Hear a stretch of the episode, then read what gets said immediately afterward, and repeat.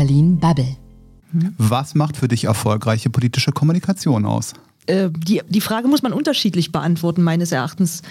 Politische Kommunikation kann ja zum einen um ein Thema gehen, also sprich, ich besetze ein Thema, so wie ich, wie ich es möchte und vor allem erreiche mit diesem Thema die Zielgruppe, die ich erreichen möchte. Ansonsten ist erfolgreiche politische Kommunikation ja auch so weit wie möglich, wie möglich Reichweite, also sprich so viele wie möglich erreichen. Und zum anderen ist politische Kommunikation natürlich auch die Person, die dahinter steht, also dass ich die Person in die Öffentlichkeit rücke.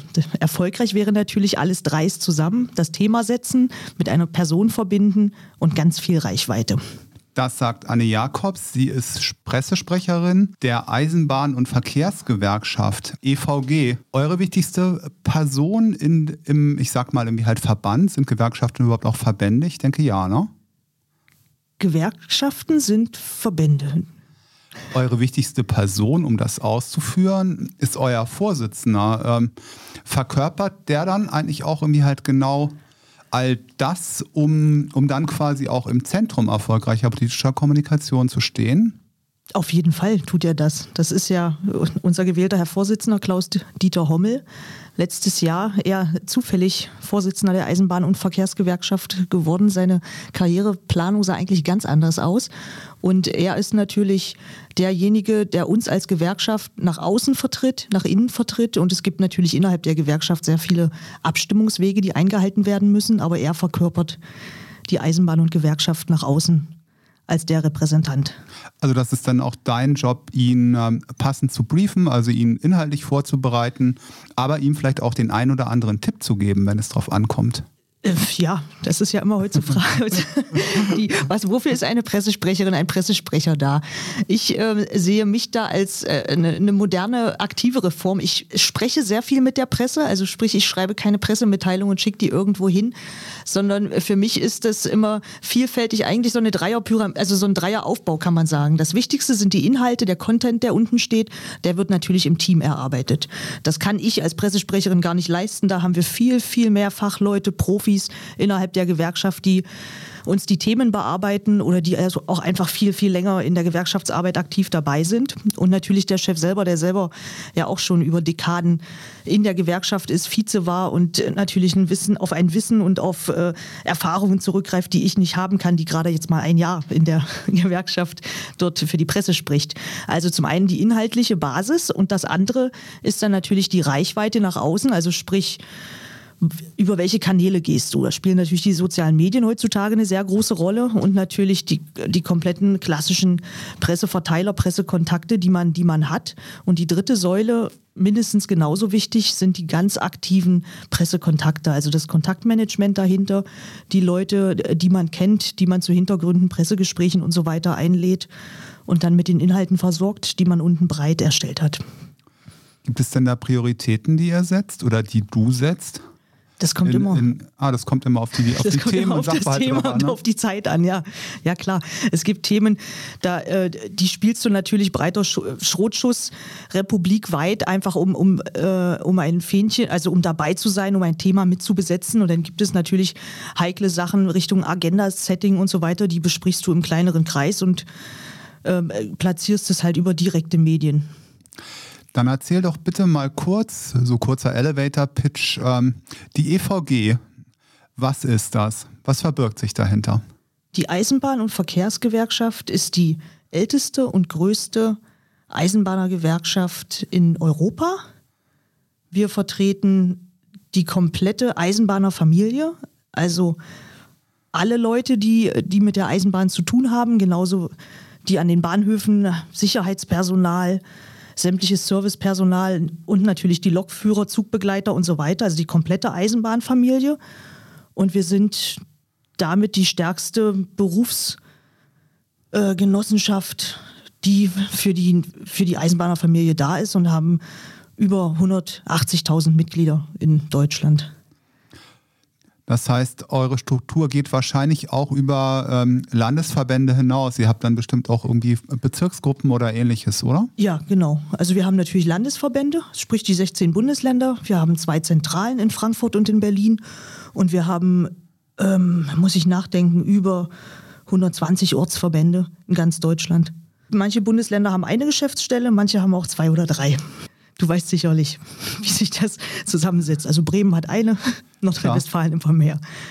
Und die Ortsverbände können sich, können sich dann auch in die, ähm, in die politische Arbeit einbringen oder ist das irgendwie halt mehr so ein bisschen top-down von oben herab? Das kommt auch wiederum auf das Thema an. Natürlich ist es äh, klassische Gewerkschaftsarbeit, klassische Gremienparteiarbeit, dass es von unten Themen gesetzt werden, über die Landesebene kommen. Wir haben natürlich auch Fachgruppen, also sprich die Lokführer oder wir haben auch starke, eine sehr starke Personengruppe, die Senioren oder die Frauen oder die Jugend, die bei uns aktiv sind. Die Themen werden sicherlich ähm, bottom-up unten eingebracht, kommen nach oben, aber manche Themen sind natürlich auch vorgegeben. Also die Tarifverhandlungen sind natürlich bundesweit, werden vorgegeben und die ansonsten die Themen je nach, je nach Bundesland oder je nach Personengruppe, wo da der Fokus liegt. Wird denn da ähm, gewählt für diese Gremien oder kann sich grundsätzlich jeder einbringen, der daran Interesse hat? Es wird gewählt, es sind Wahlgremien, auch wie in der klassischen Gewerkschaftsarbeit. Und einbringen kann sich aber natürlich jeder. Und aufgrund der aktuellen Struktur innerhalb unserer Gesellschaft, sage ich mal, sieht es schon so aus, dass man relativ, äh, dass wir äh, äh, immer Leute suchen, die aktiv dabei bleiben, die lange dabei bleiben. Speziell bei der Jugend ist das, die schnuppern mal kurz rein, sind dann wieder weg. Aber das ist bei uns kann jeder mitmachen und kann sich jeder aktiv sofort einbringen und auch sehr schnell Verantwortung übernehmen. Und die Kommunikationsstruktur, gibt das so eine Art Intranet oder wie läuft das irgendwie intern ab? Also intern haben wir ja, von, also in der Zentrale oder für alle hauptamtlichen Mitarbeiter haben wir natürlich ein Intranet. Ähnlich oder das gleiche System, wie es auch die Deutsche Bahn hat. Und ähm, innerhalb der, der Ortsverbände oder der Landesverbände gibt es halt auch eigene Strukturen oder die Jugend hat eine eigene Struktur, wo sie aktiv unterwegs sind. Ganz normal, wie überall auch. Nichts Besonderes, würde ich sagen. Wenn ich jetzt ein ähm, Berufseinsteiger bin und ähm, bei der Eisenbahn oder bei der, bei der Deutschen Bahn, es gibt ja neben, neben der Deutschen Bahn auch noch andere ähm, Bahnunternehmen in Deutschland. Ähm, wenn ich dort einsteige und überlege, in welcher Gewerkschaft werde ich jetzt Mitglied, warum sollte ich zu euch kommen?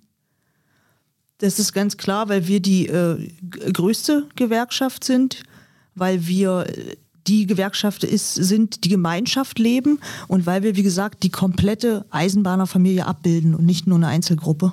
Es gibt ja diese zweite. Es gibt die zweite Gewerkschaft, genau. Das ist eigentlich ein guter Übergang, ähm, um zu euren, euren Themen zu kommen. Das allerwichtigste ähm, Thema für eine Gewerkschaft ist ja eigentlich die Durchführung von, von Tarifverhandlungen. Das ist genauso wie bei der Arbeitgeberseite. Wie meinst du bei der Arbeitgeberseite? Ja, also das ist uns, unser Herzstück, ist unsere Tarifpolitik, unsere Tarifverhandlungen und vor allem auch das Thema Mitbestimmung innerhalb äh, innerhalb der Gesellschaft, innerhalb der Arbeitgeberschaft. Aber Tarifverhandlungen ist das, wofür Gewerkschaften hauptsächlich da sind. Also für gute Arbeit, gute Löhne. Das heißt, dafür ähm, habt ihr dann auch eigene Gremien, wie du irgendwie halt vorher ja irgendwie halt schon, schon deutlich gemacht hast, die dann irgendwie halt konkret an den Verhandlungen beteiligt sind und die auch irgendwie halt durchführen? Wir haben äh, innerhalb des geschäftsführenden Vorstands haben wir natürlich ein Vorstandsmitglied, der speziell diesen Bereich verantwortet. Das ist bei uns der Christian Loroch und der ist zuständig für die Bereiche Tarif und Mitbestimmung und genau da wird das alles vorbereitet, bearbeitet. Wir haben Tarifwerkstätten, wir haben Tarifkommissionen und die vielen, vielen verschiedenen Verhandlungen. Das ist, die Deutsche Bahn ist das eine, aber wir sind ja genauso auch für andere Verkehrsträger. Also wir sind genauso auch für die, für die Schifffahrt, Bus, Busse gehören dazu und alles. Und es gibt die sogenannten NE-Bahnen die nicht zur Deutschen Bahn gehören, das sind die Wettbewerbsbahnen. Also alles, was neben der Deutschen Bahn unterwegs ist auf dem Schienenverkehr. Das heißt, ganz viele dieser Tarifverhandlungen finden dann auch auf regionaler Ebene statt, werden aber bundesweit koordiniert. Mm, ja, genau. Also die werden bei uns von, vom Hauptamt in der, in der Tarifabteilung koordiniert und, und geführt. Und regional finden sie statt, aber es gibt natürlich auch die größte, ist die Transdev-Gruppe, wo sehr viele Wettbewerbsbahnen drin sind, wo verschiedene äh, Unternehmen dazugehören, französische Transdev. Und da führen wir natürlich auch die Tarifverhandlungen. Aber das große oder aufmerksamkeitsstärkste sind, sind natürlich die Tarifverhandlungen mit der Deutschen Bahn. Würdet ihr euch denn da in dem Bereich ähm, Tarifverhandlungen, Tarifpolitik, Gesetzesänderungen wünschen? Oder seid ihr mit dem äh, Setting, mit dem Angebot zufrieden, so wie es jetzt ist? Nein, natürlich sind wir da nicht zufrieden. Es gibt immer sehr viel Luft nach oben. Wir haben ja jetzt gerade das Betriebsräte-Modernisierungsgesetz beschlossen, oder nicht wir, es wurde beschlossen seitens Bundestag, Bundesrat. Und das war zu Anfangs das Betriebsräte-Stärkungsgesetz. Und da hat auch die Union nochmal ordentlich ähm, interveniert, sodass es nicht zur Stärkung, sondern lediglich zu einer Modernisierung kam. Und da gibt es überall viele, viele Baustellen, um die, all die Leute, die wir vertreten in den verschiedensten Berufsgruppen, gerade haben wir das jetzt in der Krise in Corona gesehen, sei es die, die Mitbestimmung, sei es die, die, der Gesundheitsschutz, Impfen, Masken und so weiter. Da ist, also hätte man keine Gewerkschaften, müsste man sie jetzt gründen. Da ist deutlich Luft nach oben und eine sehr deutliche, ähm, wie heißt es, Daseinsberechtigung der Gewerkschaften und der Arbeitnehmervertretungen. Die würde ich natürlich auch niemals in Frage stellen. Sehr schön das Thema ähm, Mitbestimmung letztendlich, wenn ich da mit, äh, mit Kollegen aus den, aus den Wirtschaftsverbänden spreche, also ich arbeite selber für einen Wirtschaftsverband, äh, dann hat man ja immer irgendwie halt so ein bisschen dieses Konfliktfeld ähm, Mitbestimmung und Co-Management auf der anderen Seite. Ähm, wie weit kann und sollte denn gute Mitbestimmung gehen? Und äh, gibt es da irgendwo einen Punkt, wo auch Schluss ist?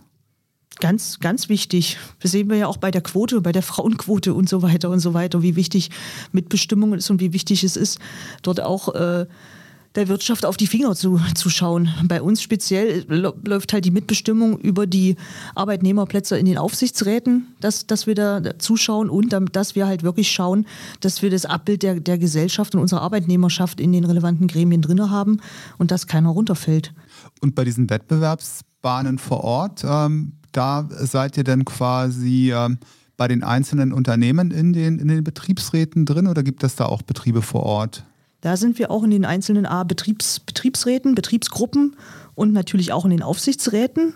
Und da ist zum Beispiel ein großes Thema der Mitbestimmung ist natürlich die Vergabegesetze, die Vergabepolitik, wo wir als Gewerkschaft ganz genau drauf schauen und dass ähm, die Vergabe von einer zur anderen oder von der DB Regio weg zu einer Wettbewerbsbahn, dass die Leute übernommen werden, dass die Löhne nicht gekürzt werden, dass die Arbeitsbedingungen stimmen. Da wird sehr, sehr viel Schindluder getrieben, weil das passiert immer sehr viel aufgrund von von günstigen Schleuderpreisen die, die Wettbewerbe zu, zu gewinnen, die Ausschreibungen für sich zu gewinnen und das dann auf dem Rücken der Beschäftigten wieder reinzuholen oder auszutragen. Und da haben wir natürlich ein Auge drauf. Das ist originäre Gewerkschaftsarbeit, wo wir vor Ort sind und wo sich unsere Leute auf uns verlassen können.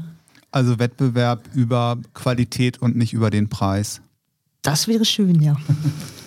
Hoffen wir mal, ne? Da ist ja auch vielleicht irgendwie noch politischer Spielraum in der nächsten Legislaturperiode, da auch, die, auch das Vergabegesetz irgendwie halt nochmal ein bisschen stärker in diese Richtung zu schubsen. Genau, auch da sehen wir jetzt natürlich in Corona viele, viele Probleme.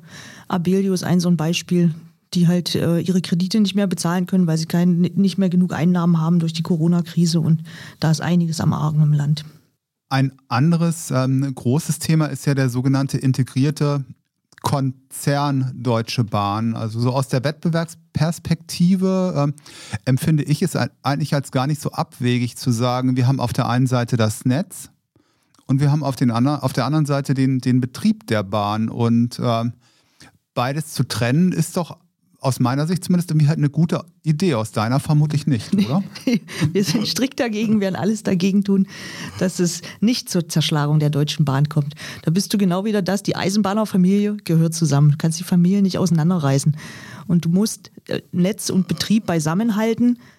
Das eine, also der, der Wettbewerb auf der Schiene, das geht, das geht nur integriert zusammen. Auch da geht es wieder um, um den kompletten Bereich der, der Arbeitnehmer, des, des Arbeitnehmerschutzes, des Kündigungsschutzes.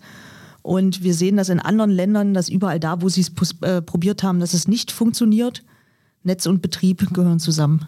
Kommen wir zur politischen Kommunikation. Ein Thema, was ich auch vorhin schon mal ganz kurz angeteasert habe, ist irgendwie die interne Kommunikation. Wie kommuniziert ihr denn äh, mit euren Mitgliedern? Ui, das ist eine gute Frage, weil da habe ich auch ganz viel dazugelernt. Es gibt bei uns in der Eisenbahn- und Verkehrsgewerkschaft sogenannte Aushänge. Und das sind in der Tat noch Glasaushangkästen in den Bahnhöfen, in den Mitarbeiterräumen und so weiter wo wir über unsere äh, Vor-Ort-Leute, also sprich über unsere Betriebsräte und Betriebsgruppen, Informationen hingeben, ausdrucken oder per E-Mail, die dann dort ausgedruckt werden und die dann wirklich in die ganz klassischen Aushängkäste, wie wir es alle von früher noch kennen, reingehängt werden. Und so kommunizieren wir an, an, der, an der untersten Stelle mit den Leuten vor Ort. Ansonsten haben wir natürlich auch all die klassischen Sachen, E-Mails, E-Mail-Verteiler, Bulkmailer. Ähm, wir haben sehr viele Veranstaltungen, die nun aufgrund äh, der, Letz-, des letzten, der letzten anderthalb Jahre digital sind. Wir haben sehr viele Konferenzen, wir haben die Standardsachen, unsere Gremien, die regelmäßig tagen und so weiter. Aber das mit den Aushängen war für mich nochmal neu zu erfahren und zu lernen. Das funktioniert immer noch. Das ist eigentlich ein sehr schönes Beispiel für gute analoge Kommunikation, ne? Ja, aber auch da hatten wir jetzt in Corona natürlich auch die, die Probleme, wo triffst du die Leute zurzeit noch an, ne? Wenn, obwohl wir ja, der Betrieb der Bahn wurde ja am Laufen gehalten und wir sind ja auch über die komplette Krise hinweg gefahren und haben unsere Leute da natürlich abgeholt, wo sie zu finden sind. Na gut, aber bei der internen Kommunikation, das hast du ja irgendwie halt bereits angesprochen, dass ihr natürlich auch, auch ähm, Angebote macht auf ganz verschiedenen auf ganz verschiedenen Plattformen und jeder sich quasi dann die Informationen so besorgen und beschaffen kann, wie er sie irgendwie am liebsten hat. Genau, also wir haben ja das, äh, unser Intranet auch, wo es halt die verschiedenen Betriebsberufsgruppen gibt, äh, öffentliche Räume, äh, intern äh, geschlossene Räume und natürlich auch die ganz normalen sozialen Medien, die wir nutzen und da breit unterwegs sind. Unser Facebook-Account hat, glaube ich, weiß gar nicht, 17 1000 Mitglieder. Müssen wir nachgucken, genau. Und ähm, innerhalb, dann gibt es ja immer diese, diese Unterschied zwischen Hauptamt, Ehrenamt, aber ansonsten sind, äh, ist unser Hauptamt auch so aufgestellt, dass wir sehr viel und sehr aktiv in den Bereichen, wo wir unterwegs sind, natürlich auch mit all unseren Mitgliedern kommunizieren und vor Ort sind. Anders geht es ja nicht. Die Bundestagswahl steht ja irgendwie kurz, kurz bevor. Was, was macht ihr da als EVG ganz konkret?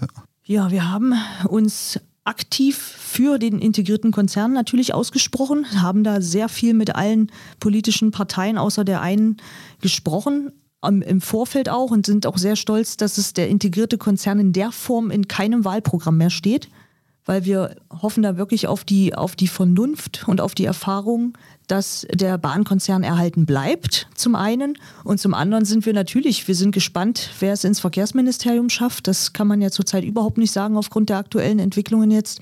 Und die Grünen sind teilweise gegen die, äh, also für ein, gegen den integrierten Konzern für die Bahnzerschlagung. Also einige der Verkehrspolitiker dort, es steht aber nicht mehr in deren Wahlprogramm. So sind wir, werden wir dort ganz wachsam äh, Obacht, Obacht walten lassen und schauen, wie wir auch da unsere Themen durchgesetzt bekommen, jetzt im Vorfeld noch und natürlich nachher dann in den Koalitionsverhandlungen. Wir ja. haben bundespolitische Forderungen aufgestellt, einen ganzen Katalog und wir beteiligen uns jetzt natürlich, uns jetzt natürlich an den Wahlprüfsteinen. Okay, also kon konkret Gespräche und Kommunikationsmaßnahmen noch so drumherum. Genau. Gebt ihr denn eine Wahlempfehlung ab für eure Mitglieder? Nein. Okay, aber die bekommen dann nachher die Ergebnisse von den Wahlprüfsteinen und können dann ja selber auf, auf, auf dieser Grundlage dann auch eine Entscheidung genau. treffen. Ne? Das wird also. alles zusammengestellt, auch auf unseren Webseiten und so weiter, die, an, die Antworten. Und äh, das ist natürlich, man kann wahrscheinlich eine Tendenz erkennen, sage ich mal, mhm. aber eine konkrete Wahlempfehlung geben wir nicht ab. Wir haben ja ähm, bereits schon einmal oder sogar schon zweimal über die Tarifverhandlungen gesprochen. Das ist ja auch eine besondere Herausforderung, äh, Kommunikation während und zu Tarifverhandlungen zu machen. Kannst du da vielleicht mal ein bisschen aus dem Nähkästchen plaudern, wie du sowas konkret bestreitest, wie du mit dieser Herausforderung umgehst? Wir sind natürlich, wenn Tarifverhandlungen, vor allem die großen laufen, sind wir natürlich mit, äh, auch mit der Kommunikation und, und Presse vor Ort mit dabei. Das hört sich immer ganz spannend an, ist aber eigentlich unterm Strich, dass die Tarifverhandlungen laufen und Pressekommunikation sitzt daneben in einem Raum und wird hinterher informiert, was passiert. Das ist immer sehr, sehr viel rumsitzen und warten, ist halt leider echt so. Und Ansonsten ist es ja immer in den Tarifverhandlungen, um die Verhandlungen auch nicht zu stören. Und das wiederum auch vor allem bei den kleineren Bahnen sind wir immer recht zurückhaltend, solange äh, bis ein Ergebnis ähm, nicht mehr gefährdet wird, beziehungsweise wenn klar ist, dass es kein Ergebnis äh, gibt und man zu anderen gewerkschaftlichen Maßnahmen greift, also sprich Streik oder sonstiges, dann gehen wir natürlich in die aktive Kommunikation. Aber ansonsten, wie das Wort schon sagt, wird erstmal verhandelt. Okay, also nicht so viel Kommunikation während der Verhandlungen. Das kenne ich nämlich durchaus aus anderen Branchen so. Ja, das ist bei uns auch so. Aber wir haben ja nun die Gemengelage mit noch der zweiten Gewerkschaft äh, dabei und die kommunizieren immer sehr stark und sehr krass, wobei wir da immer die großen fachlichen, sachlichen sind, uns zurückhalten, um da halt nicht noch mehr Öl ins Feuer zu kippen.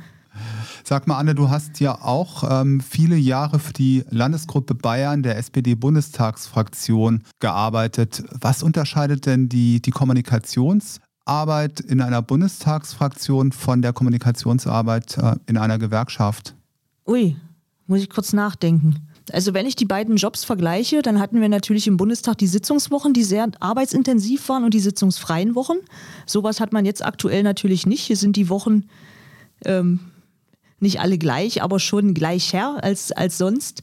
Und im Bundestag, man kann es schon vergleichen, sprich Wahlkampf, Tarifverhandlungen. Da hast du natürlich den, den größten ähm, Arbeits, äh, Arbeitskomplex als Kommunikation, Presse. Und was natürlich im Bundestag ganz anders war, dass es viel, viel mehr um einzelne Köpfe geht, auch viel, viel mehr um, um Befindlichkeiten teilweise. Und wirklich an den, an den Themen zu arbeiten. Ja, das war in der Politik ähnlich, obwohl ich war ja die Pressesprecherin für eine ganze Gruppe, also für eine Landesgruppe. Da hattest du schon auch den ganzen Bauchladen. Ich war ja auch mal lange beim Staatssekretär, da hattest du ein bestimmtes Thema, also wo du halt auf das Fachliche gehst. Das ist jetzt wieder ähnlich bei der Eisenbahn- und Verkehrsgewerkschaft, obwohl ich da sagen muss, dass ich da ähm, noch deutlich Nachholbedarf habe, in die Themen reinzukommen. Und da halte ich es als Kommunikatorin auch gelernt im Bundestag so, dass es innerhalb der Organisation Leute gibt, die alles wissen und viel inhaltlich viel fitter sind und einfach was wie ich es gar nicht sein kann als als als Pressekommunikation, so dass man da sehr auf die Kollegen, auf die Zuarbeit angewiesen ist und dass es meine Aufgabe ist, die Infos, die Inhalte, die da sind, ordentlich zu verpacken und auszuliefern. Und da bist du dann wieder bei der erfolgreichen Kommunikation, dass die Inhalte stimmen und der Lieferweg dann natürlich der richtige sein muss. Also entweder wiederum auf die Masse, die Reichweite oder speziell platziertes Agenda-Setting. Na gut, was ich interessant finde, ist ja auch mir nochmal das Thema Köpfe, was du angesprochen hast. In so einer Landesgruppe habe ich natürlich die einzelnen Abgeordneten, die auch alle gerne so ein bisschen strahlen möchten. Ne? Also. Oh ja. genau. Gut, ähm, und in der Gewerkschaft ist es, ähm, na gut, nicht einfacher würde ich nicht sagen. Wir haben einen geschäftsführenden Vorstand von vier Leuten. Das ist aber halt deutlich weniger als äh, über 20 Abgeordnete zu haben, ja, für die man spricht. Okay. Sind die denn genauso eitel oder sind die uneitler? Ui, darf man das jetzt hier so sagen? Ja, gut, also die sind deutlich uneitler in der Gewerkschaft. Da geht es schon deutlich mehr um, um, die, um die Themen, um die Inhalte und nicht alle paar Jahre ums Überleben und die Listenplätze. Ah, danke schön. ähm, Anne, ich habe noch drei ganz kurze Fragen zum Abschluss. Also einfach beantworten und kurz mit einem Satz begründen. Social Media oder klassische Pressearbeit? Beides gehört zusammen. Handschriftliche Notizen oder gleich auf dem Laptop arbeiten und schreiben? Gleich digital ist besser, aber auch ich schreibe noch viel mit der Hand, weil es schneller ist und weil ich es mir dann besser merken kann, wenn ich es mit der Hand schreibe. Tja, die letzte Frage könnte ich jetzt eigentlich auch unter ähm, urban oder nat Natur zusammenfassen. Ähm, machst du deinen Spaziergang lieber an der Spree entlang oder durch die Leipziger Straße? Beides. Kommt auf den Tag an. Super, Anne. Dann ähm, ja, vielen Dank. Auch vielen Dank, liebe Zuhörerinnen und Zuhörer. Falls euch dieser Berlin Bubble Interview Podcast gefallen haben sollte, dann folgt uns doch einfach auf den gängigen Podcast-Plattformen, kommentiert uns, schreibt uns und ja, ich sage einfach mal Tschüss. Tschüss. Das war Berlin Bubble